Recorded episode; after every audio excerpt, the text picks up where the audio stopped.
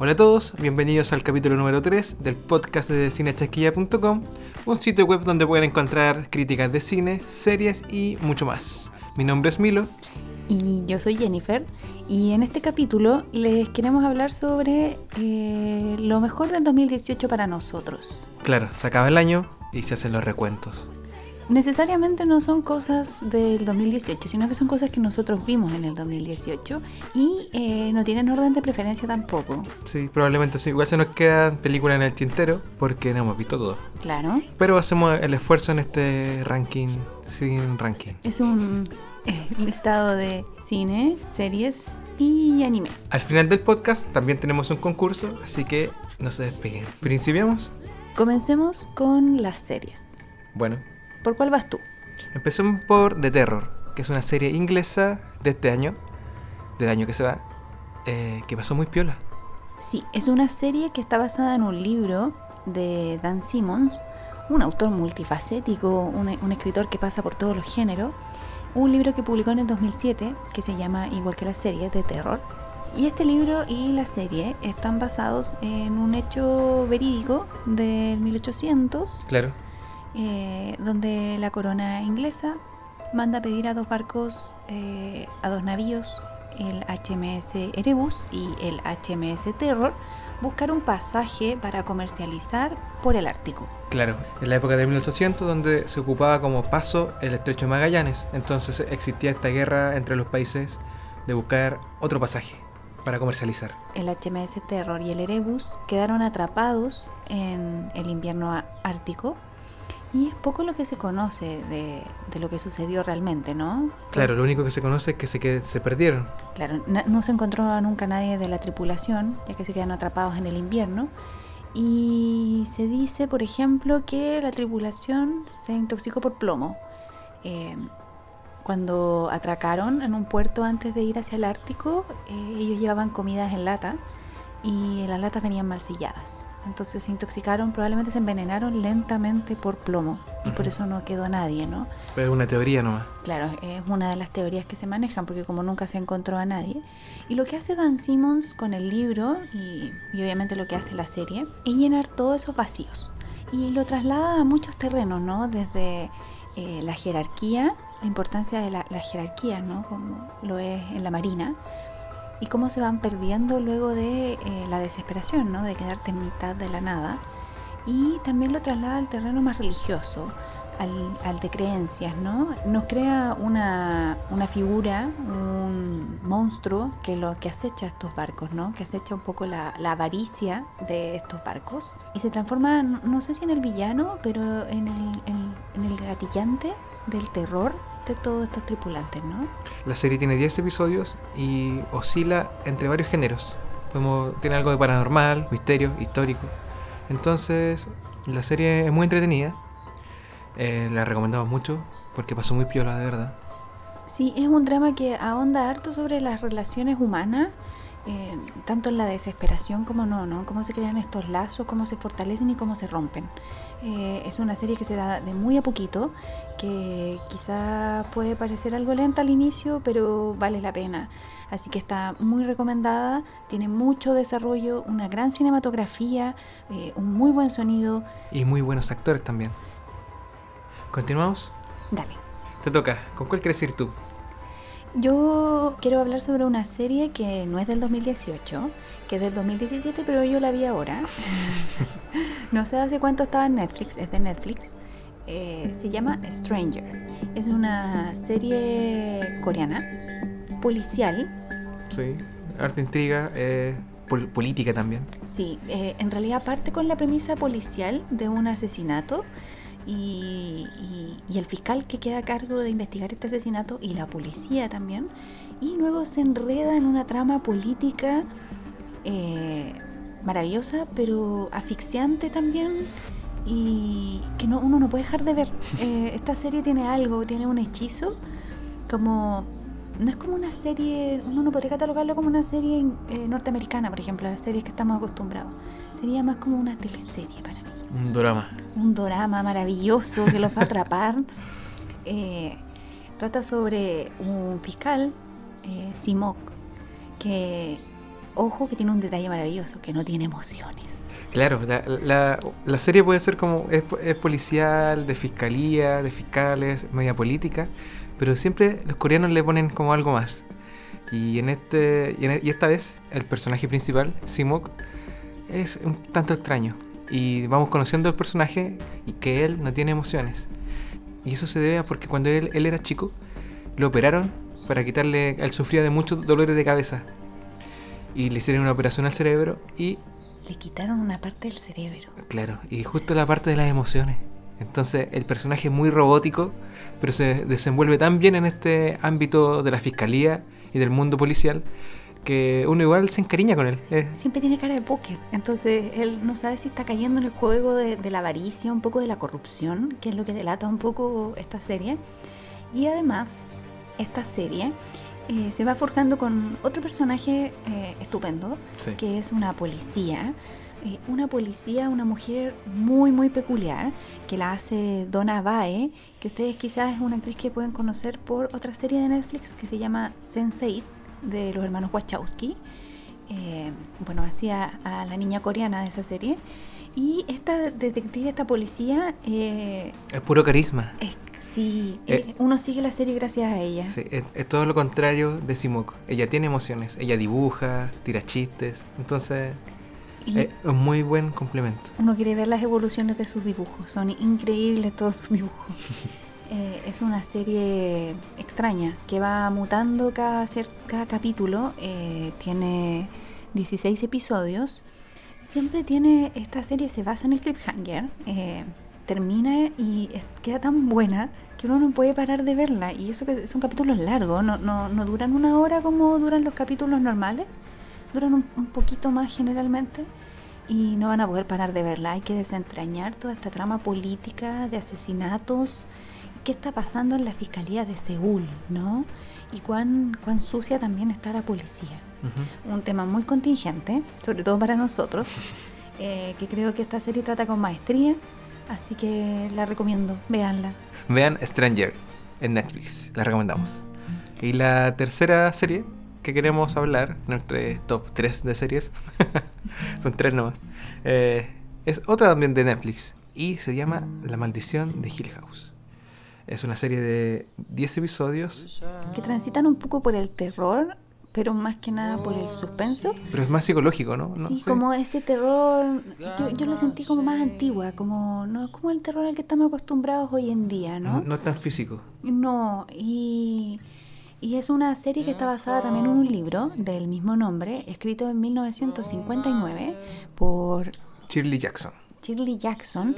Eh, esta serie nos sumerge en una familia que se muda a una casa antigua, enorme, que ya parece tenebrosa, porque tienen que remodelarla y venderla.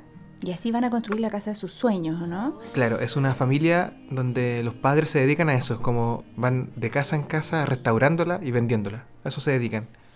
Claro, y la, la madre eh, está buscando hacer su casa perfecta, pero resulta que esta casa esconde misterios.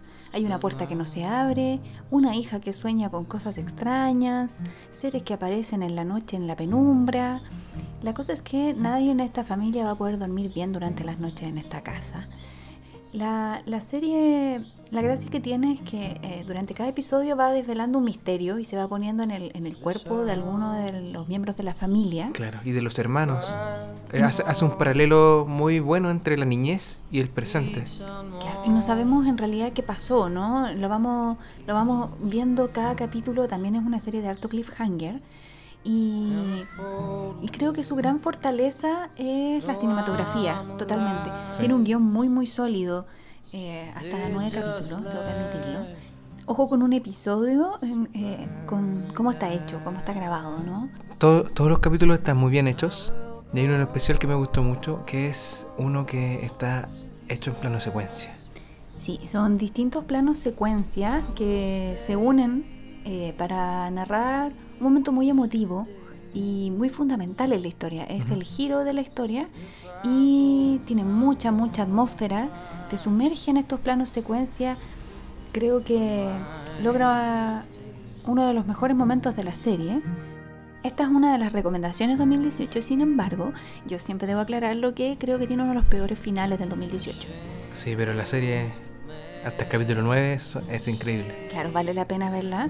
Esa sería la tercera recomendación de la serie, La maldición de Hill House. Eh, la pueden encontrar en, en Netflix. Y como bonus, igual me gustaría agregar una serie que me envició, igual que a todo el mundo, una serie mexicana que también pueden encontrar en Netflix, que se llama La Casa de las Flores. Es una serie que no es tan redondita, que no es perfecta, pero que se sostiene gracias a ciertos personajes formidables. Es muy cómica, eh, tiene grandes momentos de drama también y, y ocupa esta tel- estas teleseries antiguas de las que uno se burlaba, ¿no? Claro, como referencia, aquí lo lleva al extremo y a la actualidad. Claro, véanla. eh, creo que es un gran ejercicio que hicieron los mexicanos y Netflix y sale victoriosa en la gran mayoría de sus capítulos. Sí, muy kitsch. La Casa de las Flores, sí, un buen bonus. Ya, ahora vamos a las películas. Y la película, la primera película de la que yo quiero hablar es una película argentina que se llama Sama. Sama es de 2017, pero se estrenó este año acá en Chile, en la Cineteca Nacional. La película Sama está dirigida por Lucrecia Martel, eh, es argentina. ¿Y de qué nos habla Sama? Sama nos habla del periodo de la colonia, aquí en Latinoamérica, específicamente con el personaje principal, que es Diego de Sama. Diego de Sama es un español que está, está atrapado acá. Está atrapado en, un- en la frontera y quiere, está esperando una carta de la corona eh, española que lo releve de estas funciones, que para él son horribles, y eh, lo lleven de Buenos Aires hacia eh, su país natal, ¿no? hacia España, para poder reunirse nuevamente con su familia. Claro.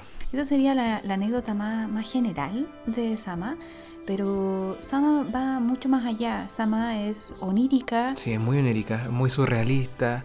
eh, como está filmada la película, te atrapa inmediatamente, te lleva a un viaje, un viaje, el viaje de Sama. Ojo que es una adaptación del libro de Antonio Di Benedetto, del mismo nombre, y creo que Lucrecia Martel lo hace suyo, ¿no? De hecho, en varias entrevistas, eh, esta directora, eh, muy premiada directora argentina, dice que se demoró muchos años en lograr la adaptación de este libro, y creo que es una adaptación magistral que los Oscar olvidaron Sí. eh, para mejor película extranjera, no, no sé cómo, si en realidad de lo que habla Sama es de la sangre de América Latina, ¿no? De, Claro. de las heridas de América Latina. Igual ese mismo año ganó una mujer fantástica. Sí, y obvio uno está por una mujer fantástica, pero creo que mm, se merecía una nominación por lo Yo menos. creo, a, mí, yo- a mí me gustó mucho más Sama que Una Mujer Fantástica. Ah. Sin, sin desmerecer que es una buena película, Una Mujer Fantástica. Pero Sama a mí me atrapó, me cautivó. Sí, para mí son dos películas completamente diferentes, ¿no? Eh, pero, pero Sama es una metáfora. Sama es una metáfora de, de América Latina, es una visión de América Latina, de, de- de nuestras heridas, ¿no? De nuestras batallas ganadas y perdidas. Y de nuestros orígenes. Sí, habla mucho sobre lo indígena, sobre lo religioso también un poco, Sí, lo quizás- místico. Sí, a mí me recordó cuando veía de, de terror la serie que recomendamos ya. eh, se me asomó inmediatamente Sama. Creo que tienen un símil en quizá en temática. Sí, Sama se interna un poco en esto tan latinoamericano que es como un poco el realismo mágico. Y transita por esos portales de manera magistral. Uno nunca sabe cuándo Sama está soñando, cuándo no, y qué es realidad y qué no. Y ahí está un poco de nuestra mitología, ¿no? De, de- de- de cómo nos forjamos como países de América Latina. Yo creo que está un poco esa magia en cada uno de nosotros. Eh, es un gran recomendado, dirigido por una tremenda directora latinoamericana como es Lucrecia Martel. No se la pierdan. Es increíble. La segunda película eh, recomendada para, por nosotros de este 2018 es Un lugar en silencio. Una película que se estrenó en salas comerciales como en marzo, más o menos a bien a inicio de año. Está dirigida por John Krasinski, Que también actúa que también actúa junto a su novia, esposa a su, ya. ¿no? su- a su esposa, Emily Blunt. Ujú. Una película que se podría catalogar en el terror, pero que en realidad es más bien de suspenso. eh, es una película que transforma el género. Ahí está la gracia, ¿no? Eh, es una película que nos invita a estar todos en silencio en un cine que cada vez menos puede estar en silencio, ¿no? Eh, con unos espectadores ansiosos, por ver el celular, por hablar. Esta película invitaba a todo lo contrario. Es una película de atmósferas y habla sobre una familia que está en un fin del mundo, en un, en un mundo post-apocalíptico, ¿no? Claro, donde existen eh, unas extrañas criaturas que se comieron a todos. Claro, y estas criaturas aparecen por el sonido. Claro, Eso son- es lo que los atrae, ¿no? Ujú. Entonces nos habla de esta familia que se adecua a este mundo donde ya no, no pueden hablar y deben estar en- lo más en silencio que pueden, ¿no? Y tiene junta todos los clichés que uno puede tener del género, pero los renueva al mismo tiempo, ¿no? Una mujer embarazada en un mundo donde no se puede gritar. Eh, una niña sorda, eh, donde el papá busca desesperadamente arreglarle audífonos para que pueda oír, ¿no? Y un niño que no encuentra su lugar en el mundo, ¿no? Sobre todo por eh, una pérdida familiar que ya tienen.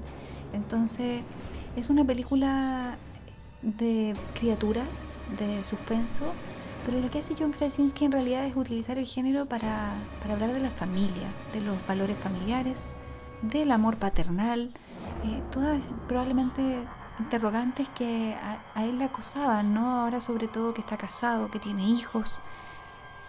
Es una película muy femenina, muy poderosa en sus personajes femeninos y con un final potente, maravilloso, que, que invita, nos invita a nosotras a levantarnos, ¿no? A, a ser fuertes siempre ante cualquier adversidad.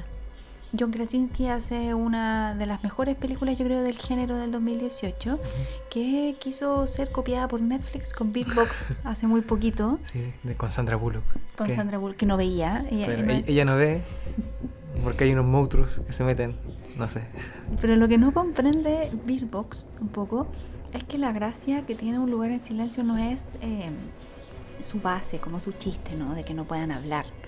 Eh, que es lo que copia muy bien Beatbox, ¿no? Ellos no pueden ver porque las criaturas los matan como al verlos. Eh, sino que lo que no se dan cuenta en, en- en esta película de Netflix es que Un lugar en silencio es magnífica por el trasfondo que hay detrás, ¿no?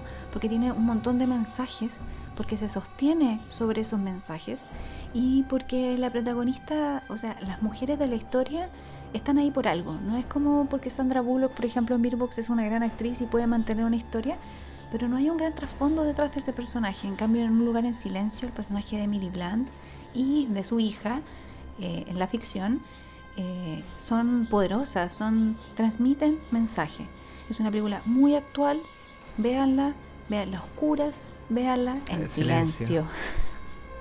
La siguiente película de la que queremos hablar es Infiltrado en el Clan, de Spike Lee, que se estrenó también este año y yo creo que va firme por el Oscar. Sí, eh, sorprendentemente se, se cuela como una de las favoritas del Oscar. Spike Lee lo que crea aquí eh, es una película que se enmarca mucho en la comedia, Sí. eh, pero que en realidad tiene un fuerte discurso sobre el racismo en Estados Unidos. ¿no? Y muy actual. Muy actual de lo que ocurre, lo que está ocurriendo hoy en día en Estados Unidos y lo que está y lo que se está propagando acá también en Latinoamérica y en otras partes del mundo, que es la discriminación y la y el racismo. Entonces, Spike Lee nos entrega una película eh, ambientada en los 70, Con un policía que eh, se infiltra, un policía negro. un policía negro que se infiltra en el Ku Klux Klan. Ustedes se preguntarán, ¿cómo un policía negro logrará infiltrarse en, una, en esta secta?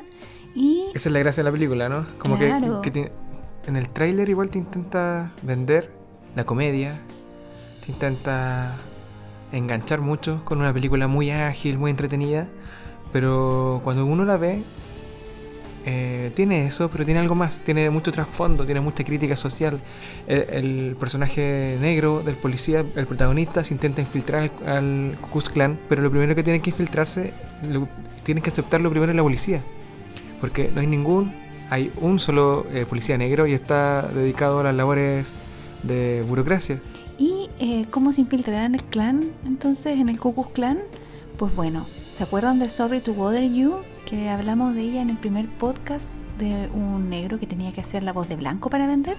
Pues Ron Stallworth también saca su blanco interior y hace la voz de blanco y habla por teléfono con el Ku Klux Klan. Con el líder del Ku Klux Klan también. Claro, y el giro está cuando le piden juntarse y ya obviamente no puede ir. Y ahí se asocia con otro personaje que creo que es muy muy sólido, que lo interpreta Adam Driver, eh, un actor que probablemente puedan recordar como Kylo Ren de Star Wars. yo pensé que decir Girl también. Sí, bueno, hay, pero es popularmente conocido por Kylo Ren. Y eh, un judío, un judío que reniega de, de, su ascendencia, de su, de su ascendencia judía, y se tiene que hacer pasar por el hombre del teléfono, ¿no? Entonces estos dos personajes terminan fusionándose. Eh, dos personajes que han tenido que vivir la violencia, han tenido que vivir el racismo eh, desde hace muchos años, ¿no? Que cargan con un peso de, violencia y discriminación. Sí, la película eh, nos habla de eso un poco. Nos habla de... Por eso es muy actual. Es muy interesante que la película esté ambientada en décadas pasadas, pero se ve tan actual, se ve tan que está pasando ahora y, no, nosotros no estamos haciendo nada. El gran triunfo de Spike Lee es que mientras una persona haya visto esto y haya cambiado quizás su mirada, solo una eh, infiltrado en el clan ya ganó. Por eso es tan poderosa la película y por eso yo le tengo tanta fe en ser galardonada como mejor película, mejor director en los Oscars. Yo creo que no va de, quizás va de infiltrado en los Oscars va de infiltrado. Véanla, muy recomendada, maravillosa, de principio a fin. De la siguiente película que queremos hablar son dos, en realidad, porque son dos eh, japonesas. Del mismo director. Claro, y se estrenaron acá, en los cines nacionales. Claro, una de ellas estrenó en cines nacionales. Que se llama After the Storm. After the Storm, que la recomendamos en un podcast anterior. Pero esta película es de 2016, pero llegó este año acá, así que la vimos. Claro, la vimos este año. Y eh, Choplifters, la película con que este mismo director, Hirokazu Koreeda, eh, ganó Cannes como mejor película después de muchos años de luchar por ese premio. Y esta película es del 2018 y se estrenó en Sanfield. Y esta misma película de Choplifter también va eh, a competir por mejor película extranjera, al parecer. Sí, está en la preselección de los Oscars. Yo creo que es una de las favoritas, es una de las que va muy fuerte para ganar por fin le den el Oscar a Corea también como mejor película extranjera. Es muy curioso lo que pasa con esta película porque no es una de las mejores del director, a mi parecer. Quizás porque es un director al que uno le exige mucho, porque es un gran, gran director. Y, yo creo que va a ganar los premios por todas las veces que no lo han premiado. Entonces, en realidad, claro, queríamos hablarle de Choplifter, que es una muy buena película igual, que la vimos en el Sanfic, pero eh, en realidad la que se nos robó el corazón, que se estrenó este año, eh, es After the Storm. Después de la tormenta. Claro, la gracia que tiene este director es que toma pequeñas historias, sencillas historias, casi anécdotas, y las transforma en una historia de vida, en una historia que nos puede pasar a cualquiera, y con tanta profundidad, con tanto cariño, que eso es lo que llega. Uno se ve reflejado en estos personajes, ¿no? Y After the Storm nos sitúa en, la piel de un hombre ya mayor, eh, que tiene un hijo, eh, un hombre adulto, que eh, quiere ser escritor. Claro, es escritor, tiene un libro. Claro, tiene un libro y no, no encuentra cómo, cómo hacer el, siguiente, ¿no? Eh, tiene una madre que, que, le insiste que debe encontrar un trabajo, tiene, estuvo casado y se separó por esta misma razón, tiene un hijo y el viaje de este personaje es muy rutinario, eh, pero muy mágico al mismo tiempo, ¿no? es un personaje que adicto a las carreras, a unas carreras muy peculiares. Claro, carreras de bicicleta. Carrera de bicicleta. Solo los japoneses podrían tener ese tipo de apuestas, ¿no? Eh, y él se aferra, ¿no? A este sueño, a, lo que siempre quiso ser. Y, pero, pero tiene responsabilidades, tiene que entregarle la manutención al niño, tiene que comer, y entre medio él hace de detective. en un trabajo part-time. Claro, con, con, otro, otro niño muy joven, y, para, claro, para la sociedad japonesa este hombre es un fracaso. Claro. Pero después de una tormenta, igual que el título de la película, un tifón que azota a Japón, él se queda atrapado con su ex esposa y su hijo en la casa de su madre. Y ahí descubre que lo más importante que le puede entregar a su hijo no es el dinero, no es la estabilidad laboral, sino que son los sueños, ¿no? Eh, la magia de cuando uno es adulto, de no perder a ese niño interior, ese niño que soñaba con cambiar el mundo. Y el cambiar el mundo es lo más lindo que este padre le puede entregar al hijo, esa esperanza, ¿no? Claro, la otra película nos habla de un caso real. Sobre, habla sobre una familia que está. Es una especie como una familia que vive en una casa ocupa. En esta casa ocupa viven distintos, distintas personas, pero se crea la familia también. Y, y, y a esta familia llega una niña. Una niña que es maltratada por sus padres. Una niña pequeña. Una niña muy pequeña. Y que esta familia termina adoptándola y la niña termina teniendo los mejores recuerdos, yo creo, de su infancia. Va a la playa. Esos recuerdos tan cotidianos que todos tenemos, que podemos conectar fácilmente de nuestra infancia. Y esta niña descubre la felicidad, la inocencia de ser niña, ¿no? Junto a esta familia que no es una familia realmente de sangre, pero ¿quién es para decir que las familias se crean solo por el lazo sanguíneo, no? Claro, esta película también enfrenta mucho los prejuicios de, de la sociedad, lo mismo que después de, de, la tormenta.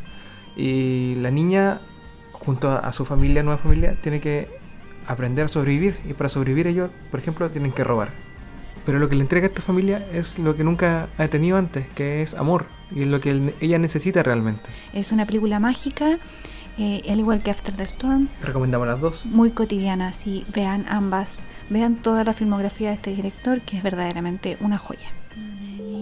La otra película de la que queremos hablar, nos fuimos para el lado oriental y ahora nos vamos a una película que estrenó Cinemark en los cines nacionales este año. La película de 2016, pero como ya les dije, se estrenó este año, entonces... La vimos este año, ¿cuenta? Nos cuenta a nosotros. La, la película se llama En este rincón del mundo. Es una película de animación que está dirigida por Tsunao Katabuchi y está basado en el manga de Fumillo Kono. Eh, es una película que habla de la vida. Habla, sí. eh, conocemos al personaje principal eh, desde que era niña hasta llegar a su adultez. Vemos todo el recorrido. Y lo, lo que tiene la película es que está, está ambientada justo en la Segunda Guerra Mundial. Sí, un poquito antes del, de, de, la caída de las bombas, ¿no? Claro. Unos años antes. Entonces vemos cómo era la vida en ese entonces, con, el, con este personaje que es ingenuo, tiene que seguir las normas de la sociedad, las tradiciones, al casarse, por ejemplo. Tiene al, que cambiarse de casa, la casa del marido. Al cocinar, eh, cocinar de, de cierta forma. Entonces nosotros acompañamos a este personaje, Susu, es el nombre de ella, eh, la acompañamos en el viaje que ella realiza, desde que era muy niña hasta casarse y eh, vivir lo que es la guerra. Es una película que encanta desde el inicio. Eh, a mí me fascinó desde el primer minuto cuando escuché a la Seiyu, que es la doblajista. Tiene una voz muy, muy peculiar. Y ya de ahí Susu te agarra y no te suelta más. Y te cuenta historias que pasan por entre también, al igual que Sama un poco, entre el ensueño y la realidad, ¿no?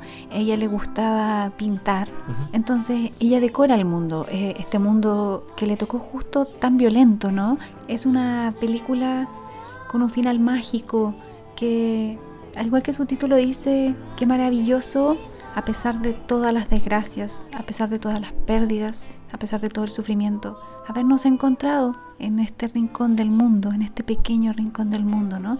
De lo mejor que se estrenó en el 2018 para nosotros, gracias a Cinemark, que sigue trayendo estas joyitas. Y la última de nuestro ranking no ranking eh, sería también una animación, pero esta no se estrenó en salas comerciales y eh, la vimos este año, se llama The Night is Short, Walk on Girl. La noche es corta. Eh, camina. Camina niña. Es del director Masaki Yuasa. Claro que habíamos hablado de él en unos capítulos pasados. De, el director de, por ejemplo, Tatami Galaxy. Esta película eh, habla sobre lo que ocurre en una noche, en una noche mágica, donde vemos a dos personajes principales. Uno es el, es el hombre que se llama Senpai. La protagonista se llama la niña o la chica del cabello negro. La película habla sobre esta noche mágica y cómo el senpai está profundamente enamorado de ella, de la chica del cabello negro. Y ocurre todo en una boda. Comienza esta noche mágica con una boda donde eh, ellos no se sientan juntos en la misma mesa. Entonces comienza este seguimiento de senpai, siguiendo los pasos de la chica del cabello negro. Buscando conquistarla, ¿no? Claro. Eh, la chica del cabello negro, ella cree en, en el destino, ella cree en las casualidades. Entonces ella se deja llevar en esta noche. Es una película muy femenina que habla de esta muchacha que está llegando a la adultez, comienza a sumergirse también en el alcohol y ella es libre. Eh, eh, durante esta noche ella conoce la máxima libertad, ¿no? Se mueve por distintos mundos, por distintos escenarios, muy surrealistas, muy vivos, con una animación muy loca, si uno lo puede pensar, ¿no? Eh, Masaki Yuasa se caracteriza por esa animación tan surrealista, ¿no? Donde no importa que sea tanto las formas, sino importa lo que quiere decir, el sentimiento del personaje. La chica del caballo negro no está en los estereotipos de la, de la mujer.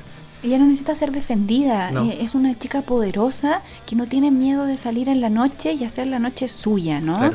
Y la anécdota general está entre la relación entre Senpai y ella, pero en realidad habla de, del amor en todas sus formas también, en, el amor propio, sobre todo, que es lo que ella descubre durante esta noche, ¿no? Solo al, al ser tan libre y al aceptarse a ella en todas sus facetas, en toda su complejidad, es capaz de volver a mirar a Senpai y sentirse reflejado en él, ¿no? Y él también en ella. Es esta vorágine que une a lo masculino y lo femenino en una noche. Veanla. Night is Short, Walk on Girl. Para continuar con este ranking no ranking, queremos continuar con lo mejor que nos dejó el 2018 en animes. Eh, conectando un poco con el director de la película anterior, Masaki Yuasa, él nos entrega uno de los mejores animes del 2018 a mi parecer, que su nombre es Devilman Crybaby. Claro, esta, esta serie se estrenó a principios de años en la plataforma de Netflix. Es una serie que está basada en el personaje icónico de Gonagai, y porque se celebran los 50 años de esto, se creó esta serie, Devilman Crybaby. Una adaptación eh, que hace realmente honor a la palabra adaptación de lo que hace Masaki Yuasa claro, porque con este personaje. La, actualiza, la, es contingente. Muy contingente. Habla de, temas, de los mismos temas que estamos hablando ahora, de, no sé, de la violencia. El bien y el mal, lo que los diferencia, ¿no? Y lo que los une, de cierta forma, ¿no? Eh, se centra en un personaje que se convierte en un demonio y se introduce en esta pelea mística eh, por el poder, ¿no? Eh, es una serie que habla sobre los problemas adolescentes, pero a la vez tan también adultos, ¿no? Y de la sociedad misma. La serie es un viaje, un viaje lleno de color, lleno de movimiento, de un montaje muy rápido. Claro, y como hablamos antes, el director se caracteriza por esa animación tan suelta que tiene, tan surrealista, y aquí no falla, aquí también se ve. Y Devilman Crybaby no tiene miedo a la censura, lo da todo en una plataforma que sabe que le va a brindar... Eh, ese sitial, ¿no? No, no necesita censurarse para contar lo que quiere contar. Son unas historias de demonios, por ende, eh, no es raro que se normalice un poco la violencia y el sexo, ¿no? Que es algo que está mucho en esta serie. Yo la recomiendo fervientemente, creo que es uno de los mejores animes que dio esta temporada. La segunda serie de la que queremos hablar es también un anime, eh, pero nos vamos al lado opuesto, al chojo. El chojo es el género de amor como romántico en la serie de anime o manga. La serie se llama Koiwa Ameagari no Youni, que se traduciría como After the Rain o Después de la lluvia. Sí, ese nombre tan largo en una frase tan pequeña, ¿no? Cuando uno las traduce. Es una, es una serie que en su premisa general podría causar escándalo acá, pero en Oriente no pasa. Que se trata de una niña que está en el instituto que eh, es una atleta que ha sufrido una lesión y por ende tiene que dejar el deporte y eh, en este momento donde ella encuentra que todo es terrible, eh, conoce a un manager de un restaurante de comida rápida, un hombre adulto, que le enseña que quizás el arco iris siempre viene después de la lluvia, ¿no? Claro, lo que pasa es que uno igual se queda con la primicia de que una niña joven de 16, 17 años se enamora de un hombre mayor de 40 y ahí eh, saltan todos los prejuicios quizás, pero la serie no va a, eso, la serie habla sobre el amor, se centra principalmente en el personaje de la, de la niña, de cómo eh, idolatra a este, a este personaje adulto. El personaje adulto es un hombre cuarentón que siempre ha querido ser escritor. Y que no se atreve, ¿no? Igual como le pasa al de After the Storm, porque tiene hijos. Eh, pasó por un matrimonio y tiene que alimentar, tiene que ser el, sostén de la familia, ¿no? Ahora está separado, pero este, este, igual tiene que sostener a este niño, ¿no? Entonces es mucho más fácil y mucho más cómodo estar en la rutina de eh, ser el manager de este restaurante, ¿no? Pero lo que le enseña a la niña, lo que le devuelve esta, esta adolescente, es las ganas de vivir, Claro. las ganas de saltar al vacío. La adolescencia misma. la adolescencia, ella no teme a nada, ella es poderosa porque ella cree que con su amor va a cambiar el mundo, su amor basta. Y eso es lo que le enseña a él, y él le enseña a ella la mesura y también le enseña nuevamente las ganas de vivir, ¿no? Que ella cree haber perdido luego de haber perdido lo que tanto amaba, que era correr. Eh, es una serie de arcoíris. Claro, la- lo, que lo interesante de esta serie es que tiene una estética muy singular.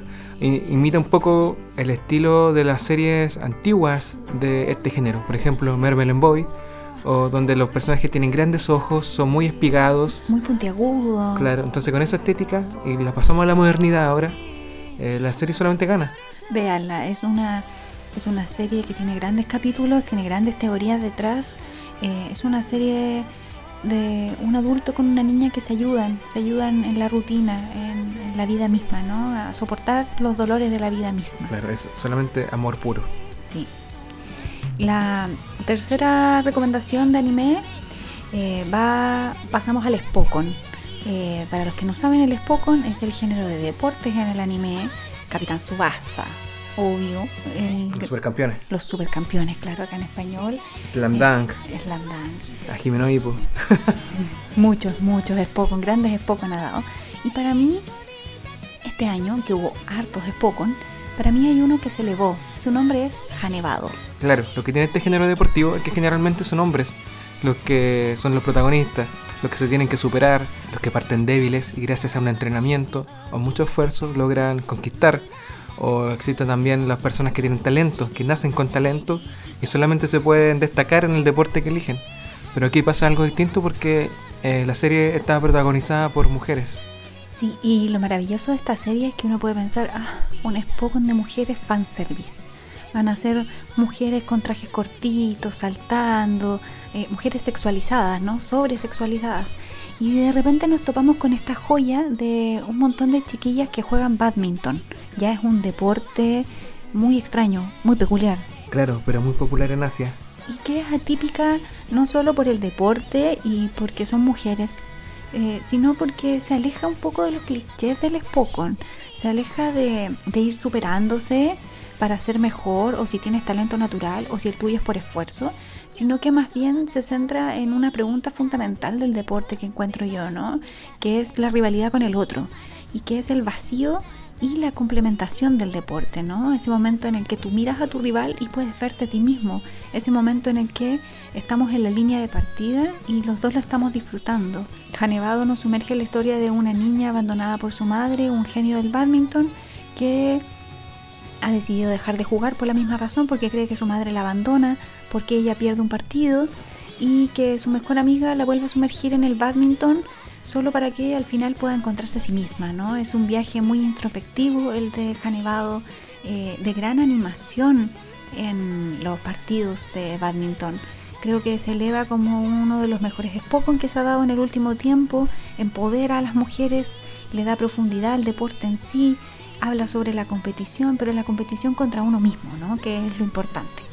Vamos al siguiente anime que también habla un poco de la deportividad, pero quizás en un deporte no tan popular acá en Occidente, sino más allá en Oriente, que es el shogi. El shogi es una especie de ajedrez creado en Japón y hay un anime que habla muy bien de esto, que se llama Sangatsu no Lion o El León de Marzo.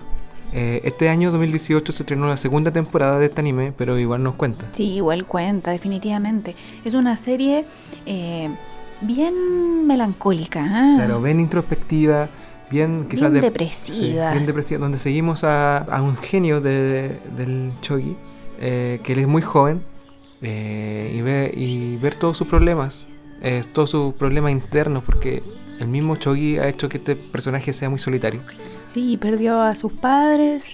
Muy eh, joven. Fue criado como por un amigo del padre. Claro, y este amigo de la familia le enseña a jugar Chogi. Entonces, eh, él asocia mucho este deporte, eh, este juego a la depresión, al dolor. Claro, él se aferra con desesperación al chogi, como si su vida dependiera de ello porque no tiene nada más. Hasta que se encuentra con una familia, unas mujeres muy peculiares, Que Eh, están donde él vive, pasando el puente, pasando este río, este gran río, se encuentra esta familia. este portal, ¿no? Claro. Esta- este, este pedazo de agua termina siendo un portal para él. Eh, esta serie habla de- del amor, pero en realidad habla de todo, de la vida misma, ¿no? De las relaciones familiares, de la amistad. Claro, eh, du- durante la- el, anime, durante la serie, eh, vemos muchos más personajes que se van desarrollando y cada uno de estos personajes toma una importancia. Y vemos sus problemas, eh, vemos cuáles son sus dudas. Entonces la serie habla de eso, habla de la vida, habla de las emociones, habla de la juventud, de la vejez, de la vida, de la muerte. Es una serie muy completa, por eso la recomendamos mucho. El siguiente anime es un anime también de Netflix. Eh, este anime original de Netflix se llama Violet Evergarden. Un anime de una animación es que va más allá de prolija. Es una animación perfecta Ujú. eh, que nos sitúa en, en un mundo tras una guerra con una mujer que... Violet. Violet, que fue usada como arma eh, durante la guerra y ahora que terminó, que se hace este acuerdo de paz, en realidad no conoce su lugar en el mundo, ¿no? No sabe qué hacer luego de la violencia que ella vivió. No puede volver a reinsertarse. Claro, ella eh, tras la guerra pierde ambos brazos y se los reemplazan mecánicamente y ella mm, tiene que aprender a utilizar de nuevo estos brazos. Y la única forma que tiene para insertarse en la sociedad es eh, convertirse en una escriba. Una escritora de cartas, sí, Claro. estamos en una época donde la gente no escribía sus propias cartas, sino que pagaba a alguien para que escribiera las cartas y, y le contaban como la historia más o menos y ella tenía que ponerle el sentimiento a la carta. Lo que ocurre es que este personaje Violet viene de la guerra. Es un personaje que no tiene muchas emociones, pues, producto de la misma guerra. Que no conoce el amor. Claro. Y mediante eh, este oficio de escribir cartas de otras personas, va conociendo sus historias, va conociendo los sentimientos y va conociendo su propia vida también. Es una serie episódica. Claro, cada episodio, o la mayoría de los episodios, eh, habla sobre una historia en particular y de cómo Violet se enfrenta a ella. Y finalmente tiene que escribir la carta de la persona que se lo pidió. Yo creo que la- quizás si uno le ve la gran falencia puede que sea esa, ¿no? Estas series que son un puro capítulo, pero a través de ahí igual vamos desarrollando el personaje de Violet y la vamos desentrañando, ¿no? Porque el anime no te entrega inmediatamente todo, toda la información sobre quién es Violet, sino que lo vamos viendo de a poco. Es una serie que claro, no es perfecta, pero sí es valiente, Pero triunfa, claro. sí triunfa y tiene una animación digna de ser vista. De Kyoto Animation. De Kyoto Animation perfecta. Y la última serie que tenemos es pasarnos a otro género totalmente distinto de lo que veníamos hablando y es la comedia. La Sí, comedia que quizá a veces la dejamos de, de lado en distintos rankings. Pero esta es una serie que nos llamó mucho la atención porque se despega un poco de, de lo que ya habíamos- visto. Sí, el anime eh, es logra grandes comedias, ¿eh? Hay grandes series de comedia y esta eh, se llama Asobi Asobase y es también episódica y de hecho de episodios cortitos, como son dos o tres episodios en cada uno. Cada capítulo de 24 minutos. Sí, trata sobre tres chiquillas bien jóvenes que están en el colegio y que Deciden formar un club. Sí, como que están ociosas. Claro, Yo eso siento, sí. como eh, el ocio del colegio de- cuando terminan las clases y esto de que a los japoneses los obligan a siempre estar dentro de un club, ¿no? Entonces estas niñas no encajan en ningún club y deciden crear su propio club, que eh, es un club de juegos tradicionales Japoneses. japoneses. Eso- pero eso son, es como la ¿no? porque después se desarma esto y es una serie episódica donde ocurre eh, todo muy surrealista. Donde ocurre de todo, en Claro. realidad, todo, todo lo que puedan imaginar puede ocurrir en esta serie. Y es como un poco eh, añorando esos tiempos donde uno, uno, uno no sabía qué hacer en el colegio y se le ocurrió un juego con una hoja de cuaderno y podía pasar cualquier cosa. De eso va más o menos. Es como pasar el tiempo, ¿no? Entre tres niñas. Y eh, esta serie habla del ocio, pero también habla de la amistad, habla de las risas. Y eso es, es una serie que van a ver y es imposible no reírse en cada episodio. Es una serie loquísima, muy cómica. Para, que- para momentos de ocio. Sí, que ha- habla de todas esas cosas tontas que uno hizo en el colegio, ¿no? Y para finalizar el tercer capítulo del podcast de cinechasquilla.com tenemos un concurso para todos ustedes. Sí, cortesía de Alfaguara y Andes Films, estaremos sorteando el libro de Un Hitazo que se estrena este 3 de enero en todos los cines de Chile. Estamos hablando de Máquinas, Mortales. Basado en el libro de Philip Reeve del mismo nombre, es la nueva película producida por Peter Jackson. La idea es que ustedes nos dejen un comentario con eh, la adaptación favorita o, o la que ustedes le tienen más cariño que hicieron del libro al cine. No estamos diciendo que sea mejor que el libro, Cosa difícil, güey. sí, sino que, no sé, ustedes sintieron que Daniel Radcliffe era el Harry Potter que leyeron en el libro. O el increíble Gollum del cine era lo que era en el libro del Señor de los Anillos. Claro, ustedes nos comentan en la misma entrada de, de cinechequilla.com, donde se aloja este podcast, abajito, ustedes con su nombre y su correo electrónico, cuál es la mejor adaptación de libro a película. Y estarán participando por este libro. Ganará la- el comentario más sincero, el que tenga más cariño. Más divertido. El más divertido. Ahí vean, jueguen, jueguen. La idea es que se ganen el libro, vean la película y hagan esas comparaciones odiosas que uno siempre va a hacer, ¿no? ¿Será mejor Máquinas Mortales en el libro o en la película? Y ahí nos cuentan qué les parece, ¿no? Las mismas bases de este concurso estarán ahí en, el- en la entrada, así que participen sin miedo. Y así finalizamos el tercer capítulo del podcast de cinechasquilla.com. Recuerden que pueden visitar las redes sociales del sitio web arroba cinechasquilla tanto en Twitter como en Facebook. Nos vemos en un próximo capítulo. Mi nombre es Jennifer y me pueden encontrar en Twitter como arroba Jenny Basaletti. Y yo soy Milo y me pueden encontrar también en Twitter como arroba Milo Chicaguales. Algunas de las críticas de en las películas que hablamos en este capítulo se encuentran alojadas en el sitio. Así que si quieren, Los pueden invitamos buscarlas. a leer. Ajá. Nos escuchamos. Adiós.